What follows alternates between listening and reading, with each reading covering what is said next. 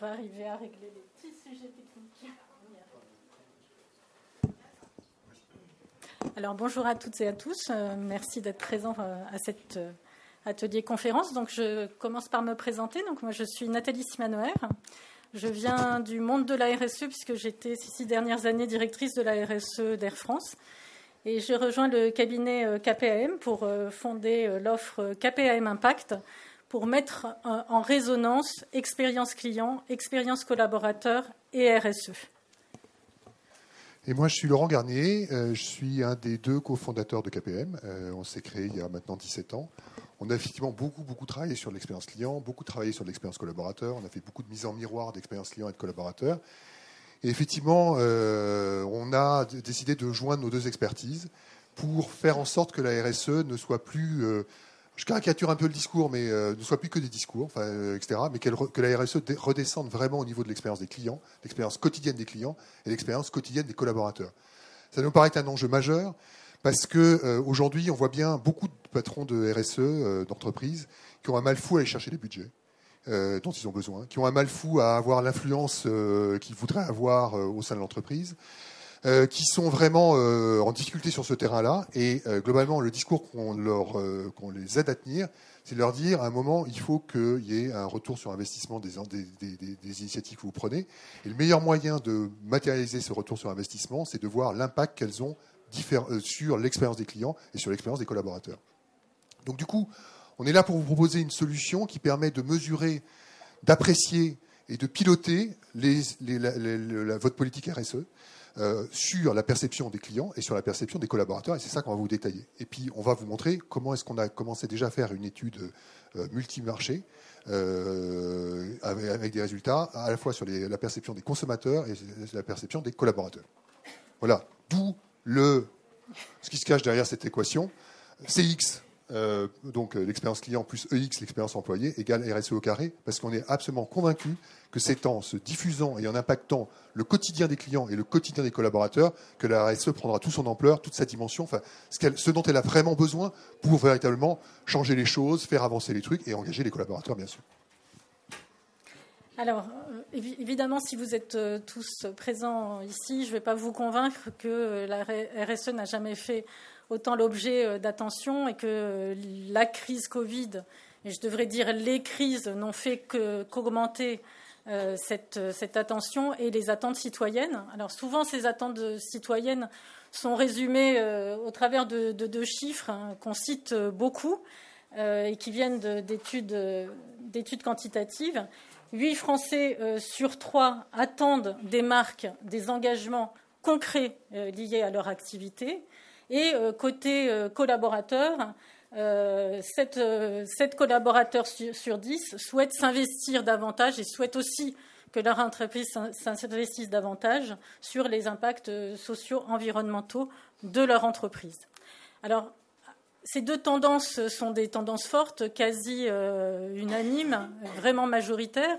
Et donc, finalement, nous, on a souhaité en savoir un petit peu plus, savoir euh, finalement ce que spontanément les Français vivent euh, de leur expérience RSE, ce que les collaborateurs dans les entreprises vivent et nous en disent de façon spontanée et sans guider leur discours.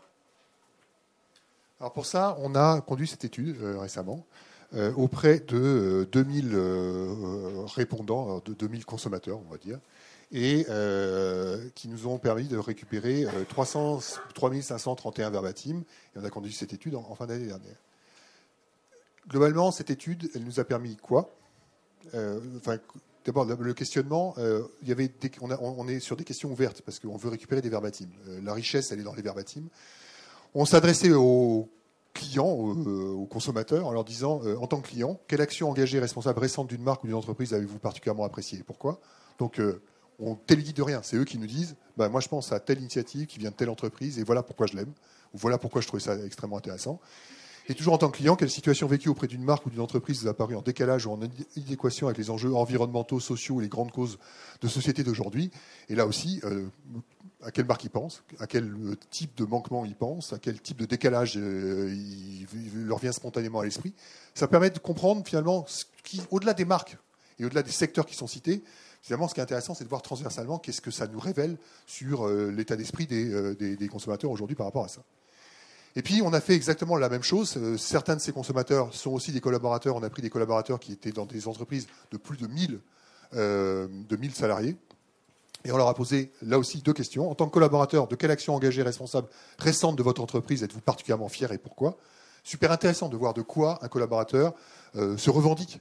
Quels sont les sujets qu'il a envie de porter dans son entreprise Vraiment des choses qu'il a envie de communiquer euh, peut-être à ses clients, peut-être à son entourage, mais voilà, des choses qui font qu'à un moment, il est fier d'être dans cette entreprise. Et toujours en tant que collaborateur, au contraire, quelle situation récente vécue dans votre entreprise vous a paru en décalage ou en inadéquation avec les enjeux environnementaux, sociaux ou les grandes causes de la société d'aujourd'hui? Et là aussi, ben, vous êtes euh, dans une entreprise, euh, vous avez le nez dessus, par moment vous vous dites c'est pas possible qu'on continue à faire ça, ou comment ça se fait qu'on ne soit pas encore là? Voilà, de quoi il parle. Et, là aussi, ce qui est intéressant, c'est au-delà des entreprises qui nous citent, c'est de voir de quoi ils parlent et comment ils en parlent, parce que c'est ça qui est intéressant, bien évidemment.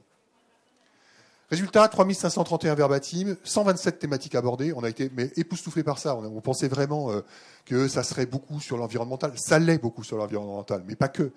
Il y a plein de thématiques qui sont abordées. Il y a une richesse dans ces verbatims qui est phénoménale. Euh, on s'est retrouvé avec des verbatims, mais c'est des pavés de texte, hein. vraiment des pavés de texte où ils vous racontent par le menu, etc. Ce qui montre bien le degré de motivation euh, des consommateurs, mais aussi encore plus des collaborateurs. Les, textes des collaborateurs sont beaucoup plus longs que les textes des, euh, ceux des consommateurs. Et globalement, ils nous ont cité 90 secteurs d'activité ou marques différentes. là aussi, ça ratisse assez large. Alors, comment est-ce qu'on a travaillé ça? Globalement, je vous disais, KPM, on est des spécialistes de l'expérience client et collaborateur. Ça fait 8 ans qu'on fait des modélisations. On existe depuis 17 ans, mais ça fait 8 ans qu'on fait des modélisations. On en a fait plus de 800. On tourne à peu près au rythme d'une centaine de modélisations par an. Euh, et je vais vous expliquer un petit peu comment est-ce qu'on a travaillé sur cette matière-là. Du coup, si on pouvait changer de slide. Euh, voilà les gens pour lesquels on a travaillé. Oui, excusez-moi, un petit peu de, etc. Voilà les entreprises pour lesquelles on travaille. Euh, donc, c'est peut-être rapide. Y a, y a... il y a plein de monde que vous connaissez. Il y a peut-être votre entreprise, je ne sais pas. Euh, ce qui est intéressant, c'est qu'on a travaillé. Euh, enfin, ça vous montre qu'on travaille dans plein de secteurs. Euh, il y a des secteurs B2C, des secteurs B2B. on travaille avec des grosses entreprises. Enfin, je pense à des SNCF, des des, des NJ, etc., etc. Et on travaille avec beaucoup de champions, de gens qui sont très en pointe sur le sujet de l'expérience client, de l'expérience collaborateur. Je pense à des Maïf, je pense à des, euh, Nespresso, euh, des Dyson, euh, des Decathlon, des Leroy Merlin, etc., qui sont très en pointe sur ces sujets, ce qui est toujours très intéressant de travailler avec des gens très en pointe sur ce, sur, ce, type de sujet, bien sûr. On a eu plein de prix d'innovation pour ce, ce, que je vais vous montrer. on a rencontré plein de prix d'innovation dans plein de secteurs différents. donc voilà. Et, et, on travaille, pour terminer, en neuf langues. Euh, avec le même niveau de qualité, euh, vraiment avec le même niveau de qualité. Il y a trois mois, euh, j'étais en train d'expliquer à Dyson au Japon ce qui se passait entre les lignes de leur, des verbatim de leurs clients japonais. Alors que bien sûr, vous comprenez bien, je ne parle pas un mot de japonais, mais on arrive à avoir cette finesse même en japonais, ce qui est un, vrai, un, vrai, petit tour de force. Alors comment est-ce qu'on a traité ces 3500 verbatim On est parti de ces verbatim. D'abord, on les a présentés à notre logiciel d'analyse linguistique qui, dans un premier temps, tronçonne le texte. C'est-à-dire que 3500 verbatim, il découpe le texte selon des césures syntaxiques qui lui sont propres et il fait émerger une liste de 10 268 mots ou expressions uniques qui étaient présentes dans ces 3500 euh, verbatim. Là, c'est un chargé d'études chez nous. C'est quelqu'un euh, qui regarde ça à la main. Euh, on ne fait pas confiance à l'IA. Pourquoi? Parce que même sur des dictionnaires super charpentés qu'on a déjà fait, par exemple dans l'assurance où on connaît ça par cœur, l'IA ne classe bien que 60% des mots, 60 à 65% des mots au mieux. Donc il y a trop de dégâts, il y a trop de déchets pour que ça soit bien classé. Donc du coup, on continue à faire ça à la main. Donc 10 268 mots, on les a regardés chaque mot à la main, euh, etc., et dans son contexte, et on a identifié toutes les thématiques, mot après mot, qui passent par la tête des, clients ou des collaborateurs quand ils parlent des initiatives RSE dont on parlait. On a fait émerger donc les 127 thématiques dont je vous parlais, et vous comprenez bien l'idée. Donc il y a euh, quelque chose, par exemple, dans, le pilier sociétal euh, qui touche, qui traite du handicap, dans le pilier environnemental qui touche aux déchets. Voilà, voilà trois des 127 sujets avec quelques mots qui ont été classés là-dedans. Il y a forcément beaucoup plus de mots. Donc vous comprenez, c'est un travail très très très précis, très minutieux, incroyablement fastidieux, mais la beauté de l'affaire, elle est là, parce qu'une fois qu'on a ça, on est hyper armé pour comprendre exactement toutes les thématiques qui ont été abordées de façon très fine. Et puis pour vous dire, euh, droit dans les, en vous regardant euh, droit dans les yeux, qu'on est absolument, on sait l'occurrence au mot près de chacun des sujets, puisqu'on les a classés mot à mot. Donc on sait ça au mot près. Armé de ça, on va, euh, ce qui est déjà un premier travail, on va aller au-delà de ça. Au-delà de cette identification très précise des thématiques, on va aller capter ce qu'on appelle des intensités de discours. Alors qu'est-ce que c'est qu'une intensité de discours? C'est l'idée toute bête qu'un client qui vous met 10 sur 10, par exemple, et qui vous dit, quand vous lui demandez pourquoi 10 sur 10, il vous dit bah, je vous mets 10 sur 10 parce que raison 1, raison 2, raison 3. Il a trois raisons de, justifier son 10 sur 10. C'est hyper important de comprendre que les trois raisons ne sont pas sur un même plan. Ce n'est pas un tiers, un tiers, un tiers, la contribution des trois idées au 10 sur 10. En fait, il y a fort à parier que quand il vous met 10 sur 10 pour trois raisons, il y a une des raisons qui est vraiment porteuse du 10 sur 10, de l'effet waouh, et les deux autres raisons qui sont certainement beaucoup plus euh, secondaires dans son esprit. Ben nous, c'est ça qu'on est capable d'aller capter. On est capable de vous dire avec une grande certitude que la vraie raison du 10 sur 10 dans le verbe de ce client, elle est derrière la raison 2, par exemple. Pourquoi et comment est-ce qu'on arrive à faire ça? Grâce à la syntaxe. En fait, grâce à la syntaxe, on est capable de voir que la façon qu'a ce client de formuler sa raison 2 démontre chez lui des niveaux d'implication dans son discours sur cette raison 2 qui sont très supérieurs au niveau d'implication qu'il a pour argumenter sur les raisons 1 et 3. Donc c'est comme ça qu'on capte les intensités de discours, l'implication dans le discours. Et il y a des choses qui sont dites avec beaucoup plus d'implication, et on le sait tous. enfin, c'est ce qu'on appelle, nous, la, théorie de la valeur relative de la parole. Tout ce qu'on dit n'est pas sur un même plan, et on le sait tous intimement. Ben, voilà, c'est la syntaxe qui nous permet de révéler ça. Donc du coup, fort de ça, on arrive à faire ça. On arrive à... Voilà, ça c'est la photo des 3500 verbatims. Modélisés. Ici, vous avez toutes les thématiques. Ce qu'on appelle euh, toutes les thématiques euh, qui ont été abordées par les clients, euh, à chaque fois phrasées dans une alternative positive, négative, de façon à ce que chaque initiative puisse encapsuler bah, des commentaires positifs ou négatifs. Donc ça, vous le retrouvez un peu dans la brochure que vous ont distribuée Charlotte et, et Johanna. Une fois qu'on a ça, on pose, on les, ordonnance dans un ordre logique. alors là, ici, c'est beaucoup par thématique, on va dire, par grand thème, etc. Et puis, on arrive avec les éléments de quantification. Premier élément de quantification, les bulles bleu ciel. Les bulles bleu ciel, bah, c'est la mesure d'occurrence. Et vous comprenez bien pourquoi on est super précis là-dedans, puisqu'on le sait au mot près, l'occurrence de chacun de ces sujets. Donc vous avez l'occurrence ici. Ici, vous avez une grande barre bleue et des barres rouges. Barre bleue et barre rouge, c'est justement ces notions d'intensité de discours dont je vous parlais. Les barres bleues ne sont faites qu'à partir du discours des clients ou des collaborateurs promoteurs, ceux qui mettent une super note, ceux qui mettent la meilleure note, 9 ou 10 sur 10. Donc on regarde de quoi ceux qui sont très satisfaits parlent. Bah, de quoi ils parlent? C'est là où il y a des barres bleues. Mais ce qui va nous intéresser, c'est la hauteur de la barre bleue ou la, ou la petitesse de la barre bleue. Ce que je veux dire, c'est que plus la barre bleue monte haut, plus ça veut dire que ce sujet a été abordé avec beaucoup d'intensité. Normalement, les barres bleues qui montent au ciel, c'est les raisons 2 dont je vous parlais tout à l'heure. Et les barres qui ne se décollent pas, c'est les raisons 1 et 3. Donc il y a une notion d'intensité de discours, enfin des choses qui ont été exprimées avec plus de force. Donc plus la barbe le manteau, plus on comprend qu'on est sur un truc qui est vraiment très motivant, très engageant, très, euh, oui, je veux dire. Et puis même chose sur les barres rouges, où c'est fait à partir du discours des détracteurs. On regarde de quoi parlent les détracteurs, et on regarde avec quelle véhémence, avec quelle virulence, avec quel degré de frustration ils s'expriment là-dessus. Plus la barre rouge est standard, plus ça fait des dégâts. Dernier élément de quantification, et j'en ai terminé avec ça. Le petit bonhomme jaune, le petit bonhomme jaune, il est super important. C'est l'élément de quantification le plus discret de tous ici, mais c'est le plus important parce que c'est lui qui représente le point d'équilibre entre le discours positif et le discours négatif sur chaque barre. Avec une lecture très simple, si le bonhomme est dans le bleu, ça veut dire que le discours positif est dominant par rapport au discours négatif sur, ce touchpoint. Bonhomme dans le rouge, bah, c'est le contraire, c'est que le discours négatif est dominant. Bonhomme tout en haut de la barre bleue, ça veut dire qu'on n'a que du discours positif. Bonhomme tout en haut de la barre rouge, on n'a que du discours négatif. Bref, le, bonheur, le bonhomme, c'est le curseur du niveau de satisfaction à date des consommateurs ou des collaborateurs sur chaque, sur chaque, sur, chaque touchpoint. Ça vous paraît clair? Vous avez survécu à ça? Je vous assure, vous avez fait le plus dur. Alors, maintenant, je vous explique juste comment est-ce qu'on, une fois qu'on a ça, comment est-ce qu'on travaille ça. Si on est clair sur les indicateurs, je vous explique comment on travaille ça. Et vous allez voir que ça vous permet vraiment de piloter vraiment le, portefeuille des initiatives RSE. Première chose, il y a les initiatives qui, qui cartonnent, celles qui sont plébiscitées. Grosse occurrence, grande barre bleue, bonhomme haut dans la barre bleue, ça ne fait pas de discussion, c'est l'initiative que les consommateurs ou les collaborateurs adorent. Et elle est publicité, on comprend bien l'idée. Il y a juste à continuer avec elle, à continuer à la pousser en avant, à la mettre en avant encore plus, parce qu'elle a vraiment, elle rencontre un écho formidable et elle est déjà très très connue, donc pas de problème. Deuxième cas de figure, ce qu'on a appelé la controverse. Vous voyez la situation, grosse occurrence.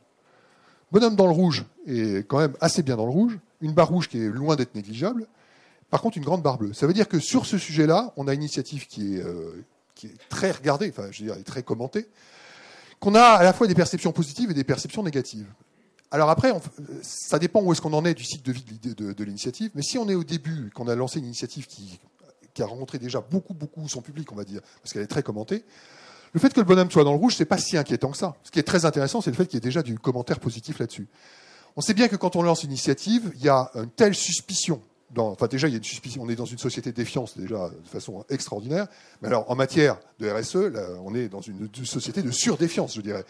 On est dans la suspicion permanente. Donc, la suspicion, elle est là. Je veux dire, vous lancez une initiative, c'est normal qu'il y ait de la suspicion. La suspicion, elle est bien sûr euh, inhérente à ça. Et c'est intéressant qu'il y ait la barre bleue parce que ça vous fait comprendre qu'il y a déjà des, consommateurs ou des collaborateurs qui trouvent ça formidable.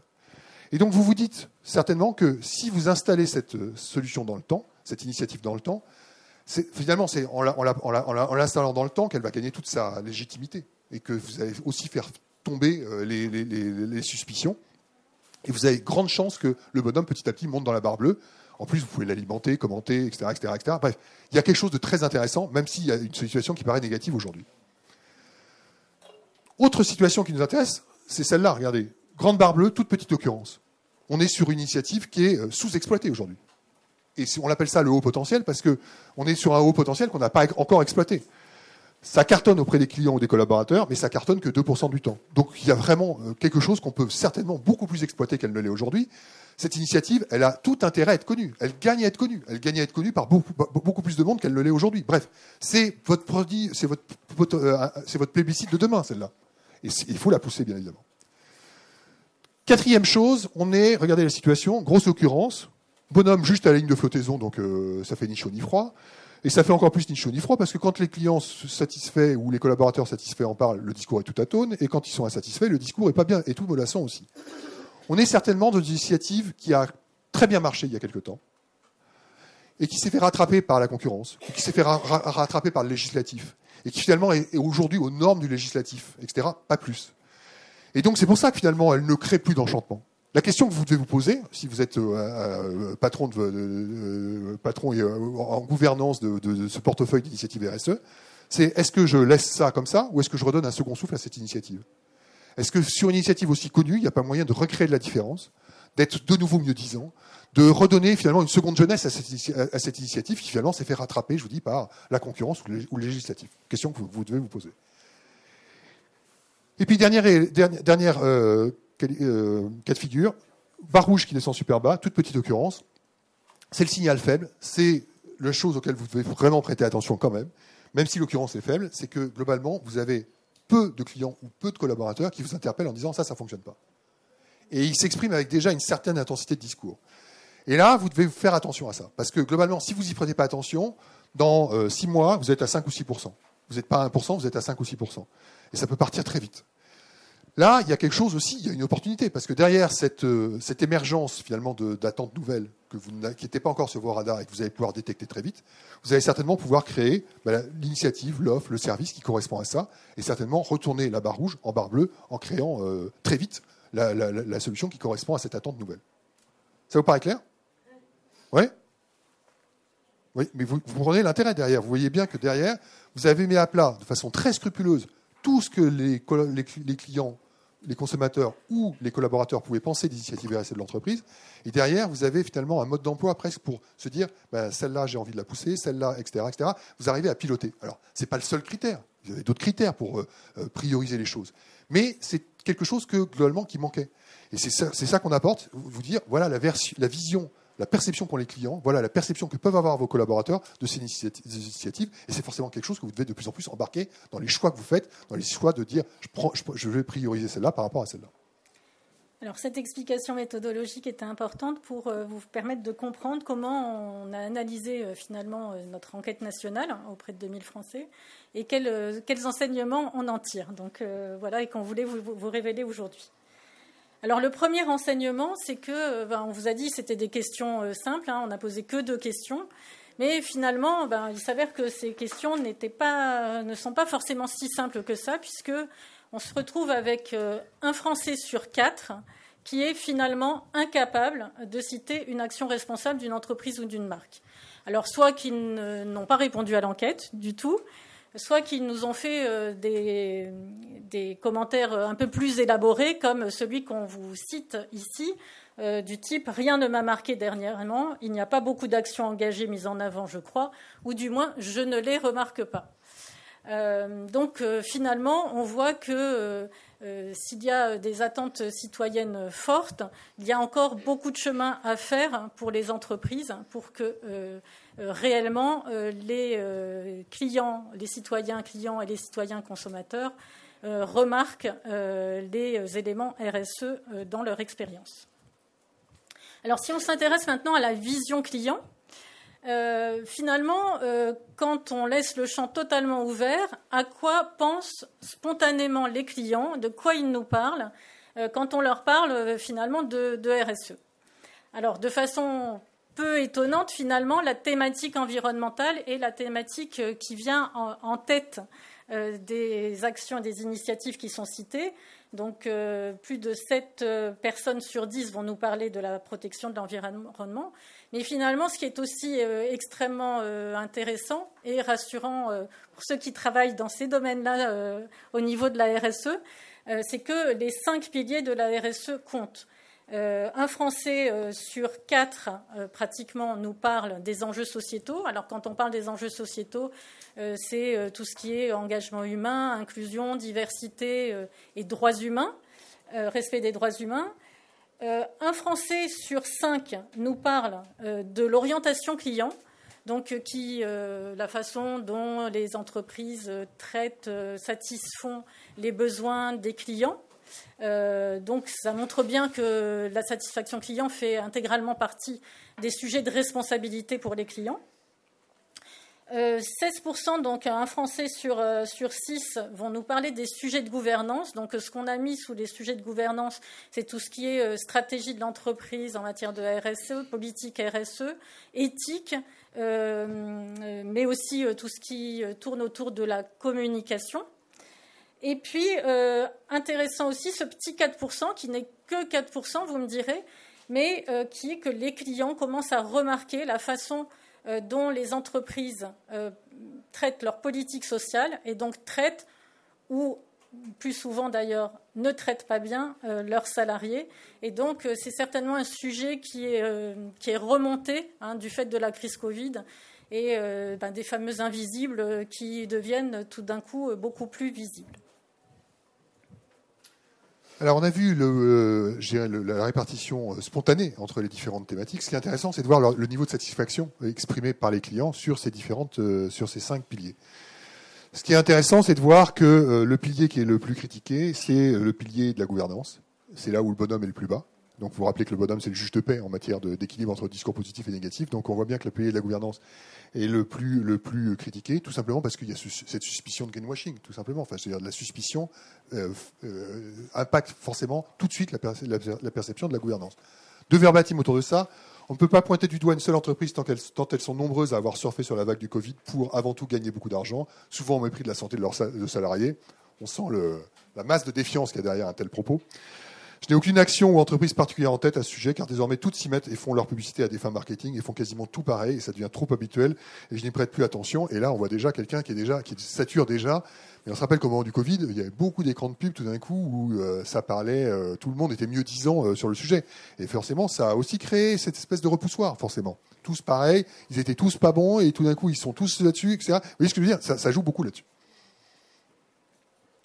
Euh, la RSE aussi, euh, c'est aussi lutter contre, justement, je pense qu'on vient d'en parler, c'est vraiment lutter contre le réflexe de l'amalgame. Euh, et euh, il y a vraiment des, préjugés sur les entreprises en général, mais des préjugés sur les entreprises d'un secteur aussi. Quelques verbatims autour de ça. Toutes les entreprises Internet du type Amazon favorisent les transports et la pollution. Donc il n'y en a pas une qui peut échapper, à, qui échappe à ça. Toutes les marques de véhicules électriques, etc. J'ai pas besoin de, de, continuer, mais ce qui est intéressant, c'est le toutes les marques.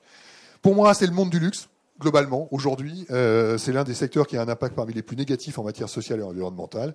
Et puis là, c'est toutes les chaînes de magasins euh, font fabriquer les vêtements dans les pays pauvres en raison du prix et de la main-d'œuvre au détriment de la qualité. Mais donc, il y a très vite, ici, euh, mais ce qui montre bien à quel point le consommateur n'est pas très mature sur le sujet, parce que cette façon d'englober, etc., on l'avait vu, nous, il y a des années, sur les centres de relations clients, où tous les, tous les services clients, ils étaient tous nuls. C'est vrai qu'ils n'étaient pas très bons, mais ils étaient tous nuls. Vous voyez ce que je veux dire? Et l'amalgame, et puis finalement, avec le temps, là, on commence à distinguer des choses, on commence à dire, ah ben, ils sont peut-être un peu moins nuls que les autres. Vous voyez Et c'est comme ça que ça se fait. En tout cas, il y a ce réflexe de l'amalgame qui est déjà assez marqué ici.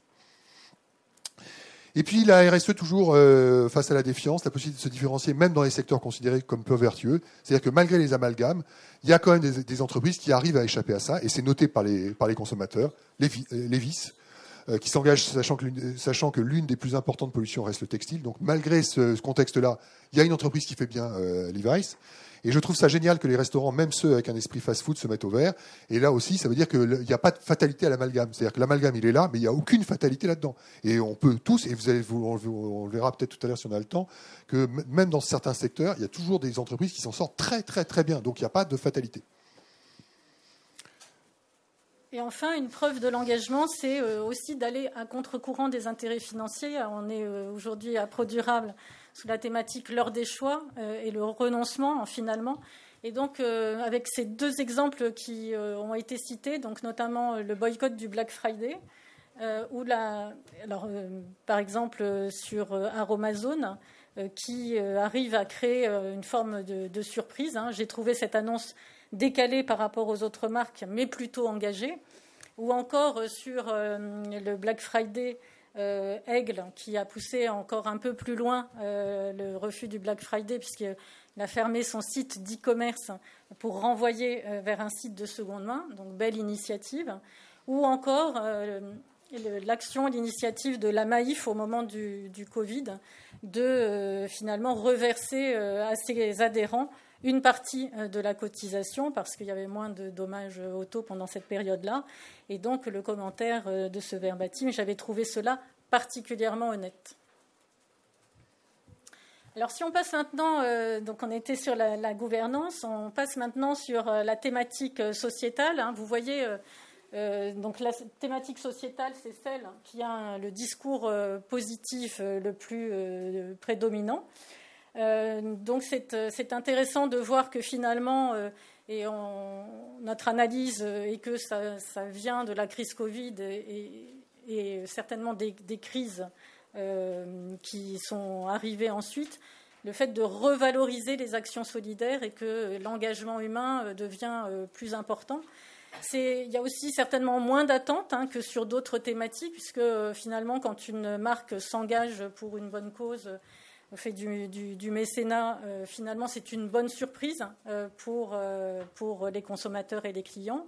Et puis, ce qui nous a paru extrêmement intéressant dans cette euh, analyse, c'est qu'il euh, y a des sujets qui sont montants, euh, qui sont notamment tous les sujets liés à la cause des femmes, qui vraiment sont largement remarqués, et notamment des sujets qui jusqu'à présent paraissaient un peu tabous et que, dont, les marques s'emparent et, qui génèrent beaucoup d'engagement de la part des, des, clients qui remarquent ces initiatives.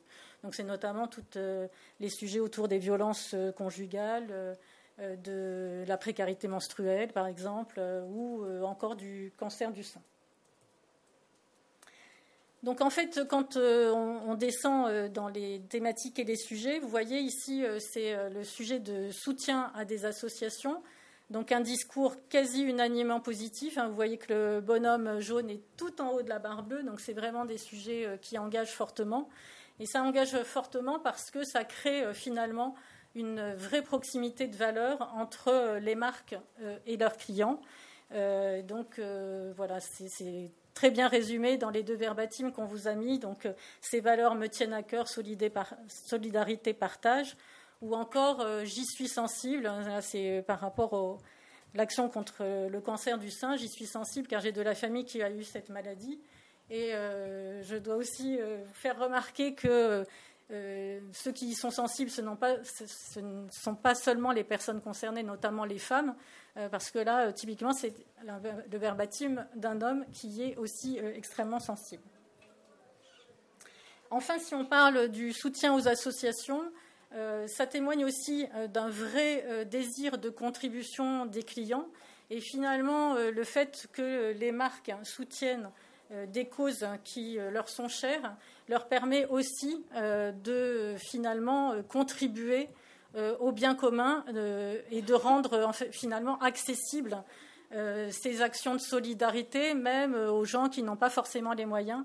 Et on a trouvé que ce verbatim était particulièrement parlant d'une consommatrice qui disait ben voilà un montant donné à une association sans augmenter le prix euh, des articles. J'ai aimé, l'initiative. Ce n'est pas forcément évident de donner directement de l'argent à une association.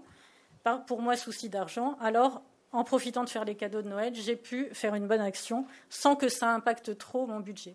C'est aussi hein, toutes les initiatives euh, liées aux arrondis euh, en caisse, aux micro-dons, où, euh, vraiment c'est rendre bah, cette solidarité et cet engagement concret et accessible au plus grand nombre. Si on passe maintenant à la partie plus orientation client, bah, finalement, dans l'orientation client, euh, le sujet euh, qui est ressorti, qui était une des thématiques principales, euh, c'est tout le sujet des prix, de la politique tarifaire et donc finalement du pouvoir d'achat. donc c'est un sujet qui était ressorti ben, finalement avant la guerre en Ukraine, avant l'inflation galopante. Hein. donc je pense que si on réinterrogeait ce sujet, serait encore plus ressortirait encore avec encore plus d'intensité. Alors, avec sur euh, les aspects positifs, euh, l'engagement des marques à essayer d'être proche euh, des problématiques des clients les plus démunis et qui travaillent sur le pouvoir d'achat. Et donc, notamment, une des initiatives qui ressortait fortement, c'est les mm, enfin, les carburants à prix coûtant, hein, même si c'était avant toutes les initiatives gouvernementales sur le sujet. Et par contre, en point négatif, euh, ce qui ressort, c'est le fait qu'il y ait un manque d'accessibilité euh, des offres responsables qui en fait un véritable sujet d'éthique parce que finalement, euh, les gens qui ont peu de moyens ne peuvent pas accéder à ces, offres responsables.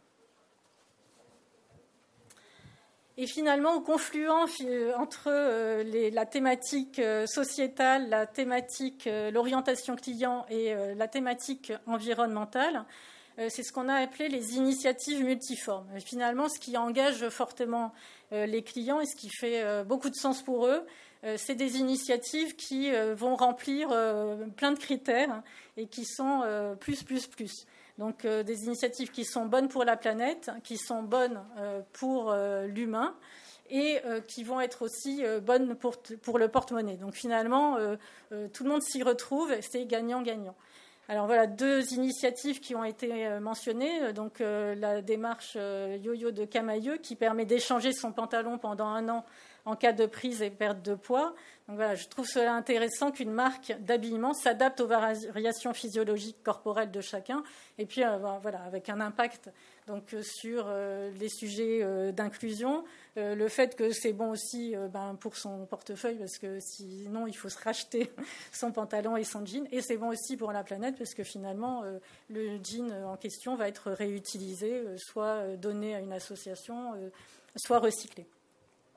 Et puis euh, la deuxième euh, initiative qui est effectivement euh, l'initiative H&M qui est d'inciter finalement les consommateurs à l'action en leur remettant un bon d'achat quand ils ramènent leurs vêtements pour qu'ils soient utilisés. Et donc tout est résumé dans la fin du verbatim. Tout le monde est gagnant, le client, les autres personnes dans le besoin et la planète.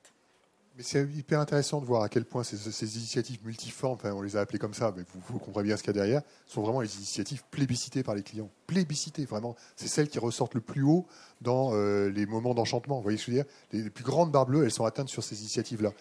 Donc on comprend bien qu'il y a vraiment une recette autour de ça. Enfin, il y a vraiment quelque chose de très puissant et on comprend bien pourquoi. Euh, donc il y a, voilà, dans cette euh, recherche du multiforme, il y a forcément beaucoup de clés de succès, certainement. on va essayer de faire, de faire vite.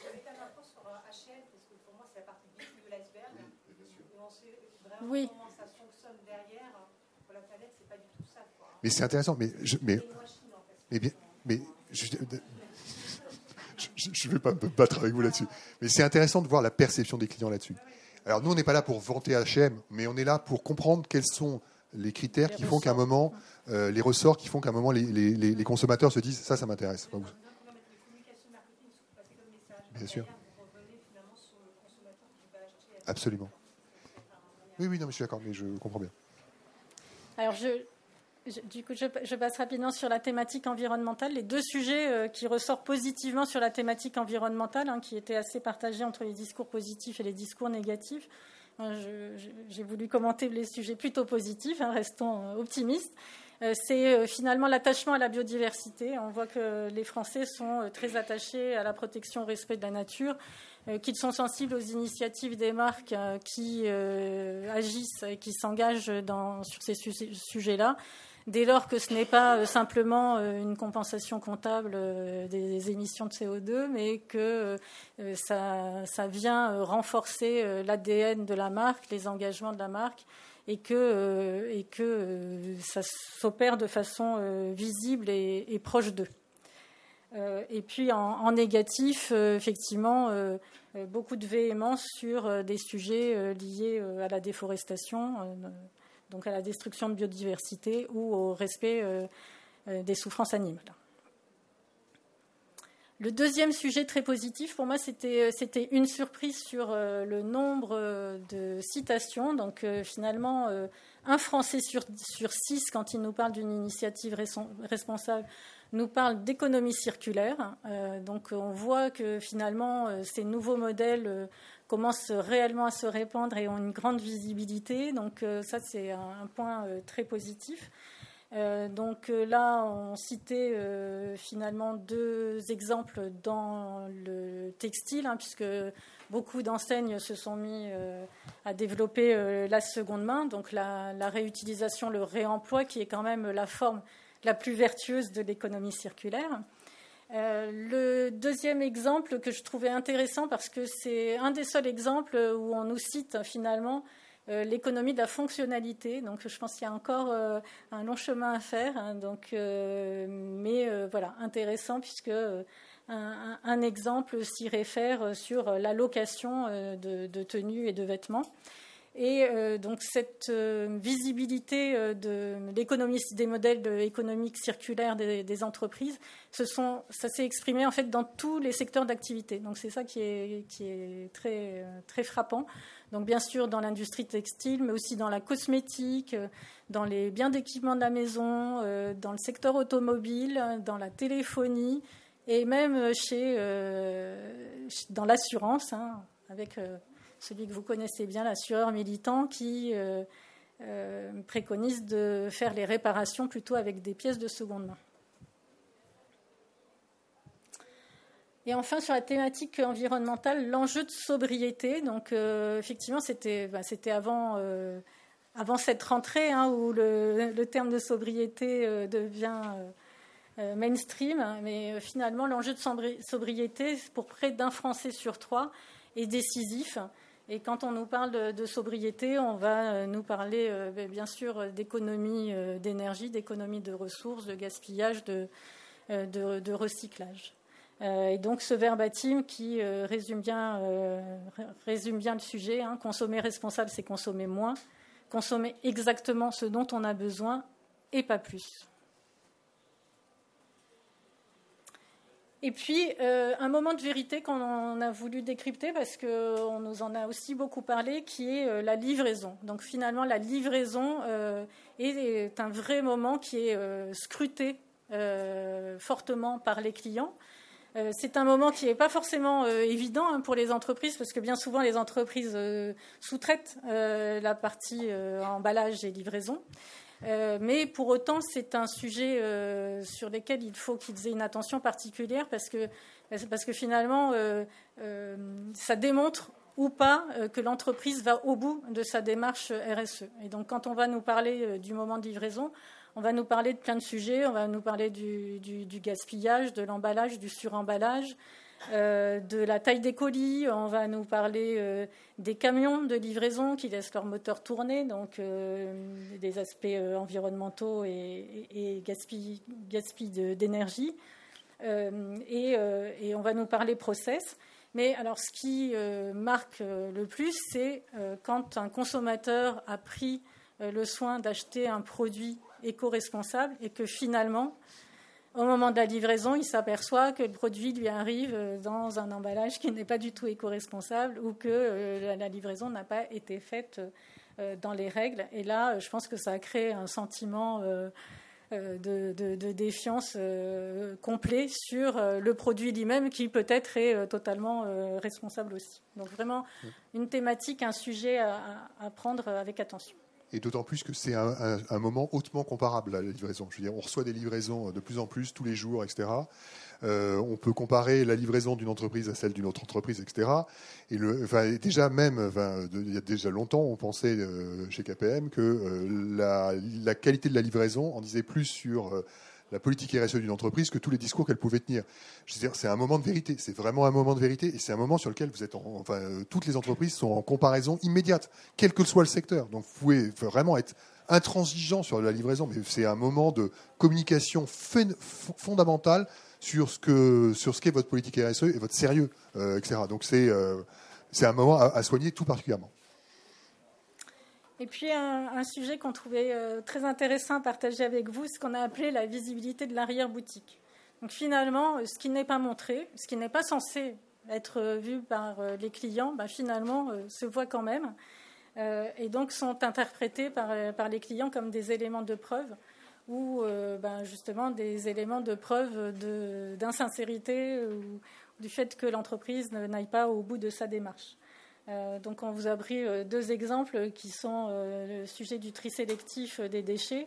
voilà, on a mis en place un système de tri pour séparer le carton, le liquide et les ingrédients non recyclables. Or, en voyant l'agent d'entretien jeter les poubelles, je me suis aperçu que tous les déchets allaient dans le même conteneur. Cela m'a interpellé.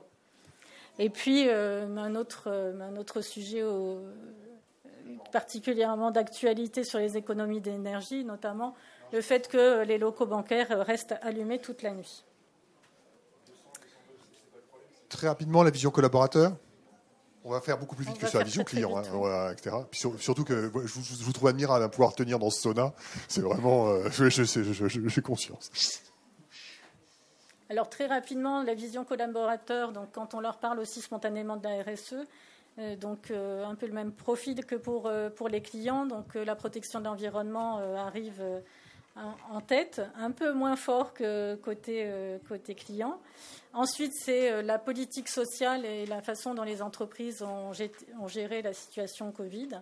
Pour 19% euh, les enjeux sociétaux, 9% l'orientation client. Donc, pour les collaborateurs des entreprises, ce sujet-là n'est pas encore tellement identifié comme faisant totalement partie des sujets de RSE.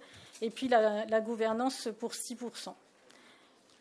Rapidement, là, euh, ce qu'on voit, c'est que euh, déjà, vous voyez, la gouvernance, il faut rappeler à quel point le bonhomme était bas côté client. Vous voyez que le bonhomme a remonté, c'est quand même une bonne chose, c'est-à-dire qu'il y a quand même plus de confiance envers la gouvernance chez les collaborateurs que chez les clients, mais c'est souhaitable.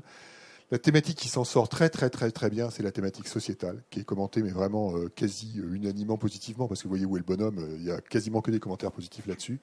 mais les commentaires sont sévères sur deux, deux aspects sur la thématique environnementale, où vraiment les manquements sont, euh, sont pointés du doigt par les collaborateurs, hein, c'est ça qu'il faut comprendre, et euh, c'est sur les sujets sociaux, euh, ici, que le, discours est le plus critique.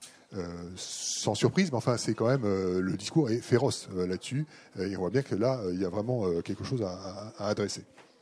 Alors, on va vous parler uniquement de deux sujets parce qu'on est pris par le temps. Donc, le tri des déchets. Alors euh, finalement, euh, ce sujet est le premier sujet de visibilité euh, dans l'entreprise. Alors vous vous rappelez peut-être, on a limité les questions collaborateurs aux salariés d'entreprises de plus de 1000 salariés, puisque voilà, on souhaitait avoir des entreprises a priori qui ont une diversité de sujets RSE et une politique RSE déjà un peu mature. Et on voit que même dans les grosses entreprises, ce sujet-là est un vrai sujet. Alors je, sais d'expérience que c'est un sujet complexe. Euh, souvent, il y a beaucoup de, sous-traitance, que euh, la gestion euh, doit être faite par site, on n'a pas toujours les mêmes process. voilà. Et donc c'est un sujet compliqué, mais c'est un sujet fondamental de confiance. Parce que finalement, si une entreprise n'arrive pas à mettre en place des, gestes que l'on fait chez nous, euh, là, le collaborateur n'a plus du tout confiance dans euh, les autres initiatives et dans, les autres discours de son entreprise par rapport à ces sujets-là. Alors, on voit que l'engagement positif, c'est quand cette étape a été franchie par l'entreprise, donc que le tri des déchets est, bien, est bien fait dans l'entreprise et que ça amène l'entreprise vers le chemin de l'économie circulaire, enfin du début du recyclage et de l'économie circulaire. Et par contre, vraiment un discours très très négatif quand il n'y a pas de poubelles de tri et qu'elles sont vidées. Dernière slide. Alors voilà, donc on, passe parce qu'on aurait beaucoup de choses à vous dire, mais simplement pour résumer, comment, finalement comment booster, votre, RSE, e? Globalement, ça, passe par des indicateurs. Des indicateurs côté client et des indicateurs côté collaborateur. Et on, peut être dans une logique de NPS, vous connaissez le, NPS, on va l'adapter à la problématique de la RSE, mais on va être dans une logique de NPS. C'est un score qui est devenu euh, commun, qui est largement apprécié, qui est largement euh, diffusé maintenant dans l'entreprise. Donc on, va produire ce genre de score, euh, on peut le faire ici sur une question qui est sur une échelle de indice, recommanderiez-vous euh, la marque ou l'entreprise dans laquelle vous êtes à votre entourage pour ses actions face aux enjeux environnementaux, euh, sociaux et face aux grandes causes de la société? On va vous aussi vous proposer un diagnostic et une cartographie, c'est exactement ce dont on a parlé. Et puis euh, derrière, bah, l'idée c'est vraiment d'avoir un plan d'action précis et vraiment dans la gestion de ces différentes initiatives. Comment est-ce qu'on doit mettre en avant certaines? Comment est-ce qu'on doit faire plus de pédagogie sur d'autres? Comment est-ce qu'on peut exploiter certaines qui sont sous-exploitées aujourd'hui? Voilà un petit peu ce qu'on vous propose et la façon, mais c'est capital de faire redescendre cette RSE au niveau de l'expérience quotidienne des clients et des, collaborateurs. C'est là qu'elle prendra toute sa dimension et c'est là que vous gagnerez en influence et que vous aurez les budgets dont que vous méritez. Voilà. Merci beaucoup. Merci, beaucoup pour le Sona. Merci. Et, juste pour terminer, donc effectivement, on avait encore beaucoup de choses à vous dire. Vous imaginez que les 127 euh, sujets, euh, on aurait eu de quoi en parler encore pendant des heures. Si vous voulez en savoir plus et continuer la discussion, rendez-vous à notre stand PU71. Et si vous voulez avoir des extraits de l'étude, euh, venez, donnez-nous votre email et on vous enverra les extraits de l'étude aussi. D'accord D'accord? Merci beaucoup. Merci à vous. Merci.